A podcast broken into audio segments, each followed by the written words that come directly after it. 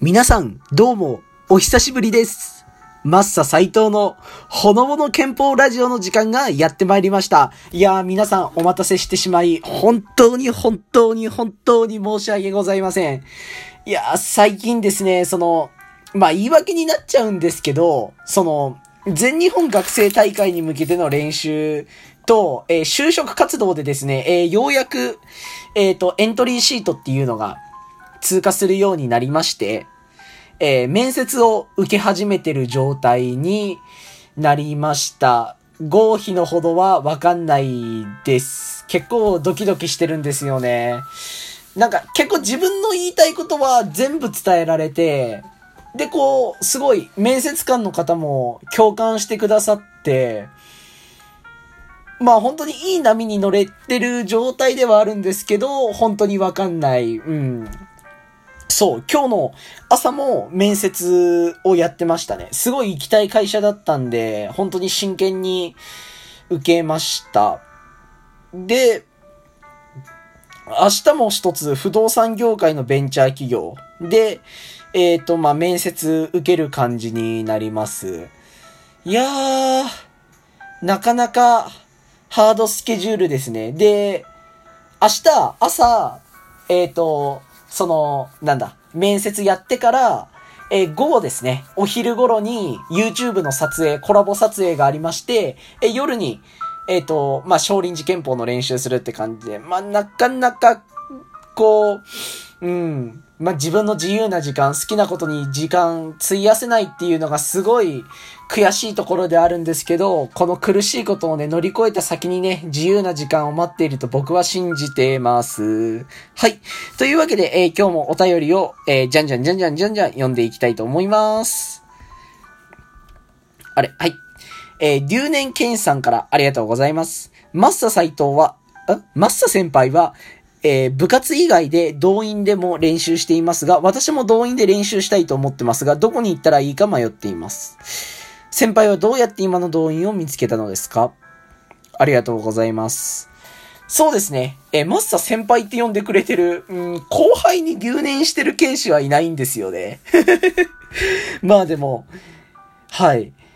僕が動員を見つけたきっかけは、ものすごく、本当に、これこそご縁なんじゃないかと思うぐらい偶然なものでした。ある時、その、まあ僕、東京中のいろんな動員に出稽古に行ってたんですね。で、まあ本当に東京の名前を聞くような動員は全て行き尽くしたぞっていう、いうぐらい行きまくってたんですよ。で、ある時、その、ツイッターかな？で、すごいなんか大学生の出稽古、大歓迎、誰でも出稽古来ていいぜみたいな動員が、その僕が今通ってる動員だったんですけど、ポッと現れたんですよ。僕の TL 上になぜか。で、まあなんかみんなでこう楽しくワイワイやってる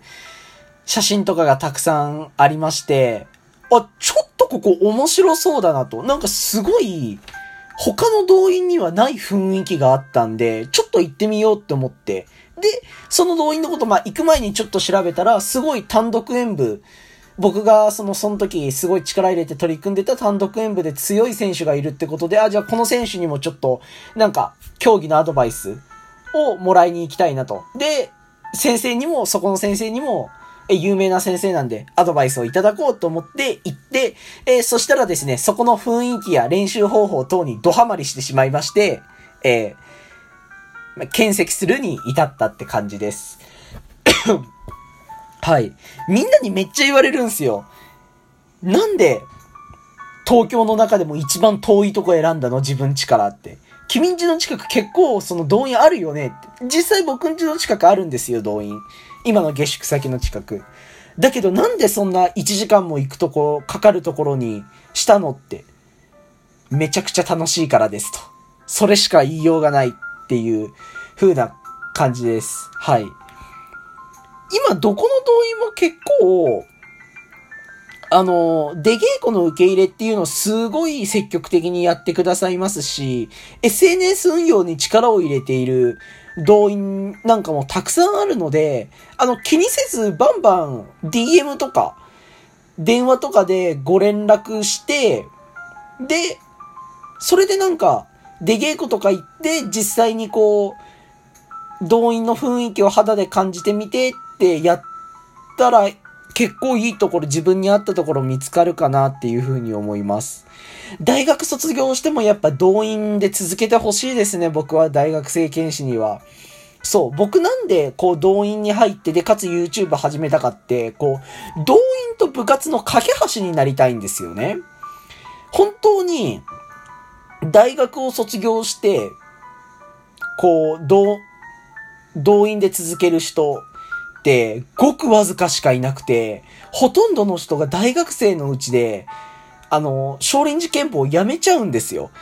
ちょっと僕それが納得いかなくて、もっともっとここで友達になった人と大人になっても、おじいちゃんになっても、逆語手かけていたいって思っちゃうんすよね。技を掛け合っていたいってなんか、ああでもね、こうでもねって言いながら。だから、そこのところで、例えば僕がこう YouTube で、動員、こういう動員ありますよって紹介することによって、ちょっとここ行ってみたいなって思って、こう連絡を取って、行ったりとかして、なんかそういうの、のための一つの、まあ、なんて言うんですかね、動員と大学志望をつなぐ一つのツールになればいいかなと思ってマッサ斎藤チャンネル開設した。だから少林寺拳法のコンテンツでメインにやってるっていうのがあるんで、こう、あれっすよね、本当にこれからコロナ収まったら、積極的にこういろんな動員にアポイントメント取って、動員の紹介動画を撮って、やっていきたいですよね。はい。というわけで、え留年検査、ぜひ僕と一緒に動員で続、はい。えー、次。えー、メンターさんからありがとうございます。マッサ斎藤さんが YouTube チャンネルで紹介されている竹重食堂についてラジオでも、ラジオの方でも紹介してほしいです。ありがとうございます。そうですね、竹重食堂は申し訳ないんですが、本当に1ヶ月間行けてないんです。理由は、まあ、今私がこう減量に取り組んでいるっていうのもありまして、行けてないんですよ。行きたいです。竹重食堂のが食べたいっていつも思ってます。はい。あの、本当になんか、こないだ、うちの部活の同期かな？が、竹重食堂に久々に行った時に、なんかそこの店長さんが、マッササイト来てくんないんだけどって怒ってたらしいんで、そろそろ行かないと、っていうか、俺も行きたいし、みたいなこと思うんですけど、ちょっとね、11月の8日までは待っていてください。11月の9日、全日本学生大会が終わった次の日の昼は、絶対に竹重食堂でランチ食べます。いやもう、これはもう、ラジオの前の皆さんに宣言します。もう、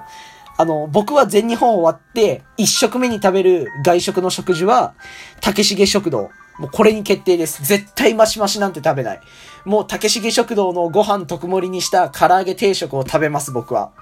はい。それぐらい竹重食堂さんにもすごい少林寺拳法と、まあ僕が個人的に本当に趣味でやってるこのマッサ斎藤チャンネルの方を応援してもらって、で、すごいお店も撮影とかで協力してもらったりしてるんで、その恩返しというか、で、その竹重食堂の方々も、えっと、まあ僕のこう減量の成功だったりとか、大会での成績、実績残すことをすごい喜んでくれると思うんで、その日が来ることを目指して、今を全力に、えー、頑張りたいと思います。えー、ちなみに、竹重食堂なんですけれども、えー、っと、なんだっけ、ちょっと詳しく知らないんですけど、どっかの曜日になると、カリカリチキン定食が、ちょっと安くなるんですよね。ちょっとその日にこう行ってみたりとか、で、あと竹重食堂って東京経済大学の前にあるから、あの、なんか統計大の人しか行かないんじゃないかっていう風に思う人多いと思うんですけど、全然そんなことないですから、普通に一般のお客さんとか、あと、こう、学校の周りとかで工事してる人たちとかいるんですけど、そういう方々も竹重食堂でがっつり食べてから午後の食、あの、仕事をやられる方とかもいますし、もちろん学生だって、まあもちろん行きますけれども、一般客の方もバリバリ来てるんで、まあ、ぜひ皆さん、竹重食堂よろしければ来てください。唐揚げ定食が本当に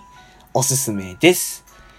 はい。というわけで、ちょっと自分のことについて今日は長々と語りすぎてしまいましたね。ごめんなさい。というわけで、えー、マスター斎藤はですね、えー、最近、まあ、せわしくしているんですけれども、えー、夜はですね、なるべく、えー、自分の疲れてる体に、えー、無知打ちまくってですね、えー、皆さんのためにラジオ、この情報コンテンツを発信して、し続けたいなというふうに、えー、思います。えなのでですね、えこれからもマッサ斎藤チャンネルの方と、えラジオの方、ぜひですね、えご愛顧してくれたら、えとっても嬉しいです。というわけで、10月から本当にちゃんと定期的に、えまた明日から始めていきたいと思いますので、あ、明日は、まあ、ちょっと、いつになるっていうのは言えないんですけど、10月はちゃんと定期的に、えしっかりと期間空かないように、大きく開かないようにちょっと配慮して、そこら辺のとこやっていきたいなと思います。というわけで、本日も、えー、お相手の方は、えー、マッサ斎藤チャンネルの、えー、少林寺拳法 YouTuber、えー、マッサ斎藤が、えー、お送りしました。マッサ斎藤のほのぼの拳法ラジオでした。ご視聴ありがとうございます。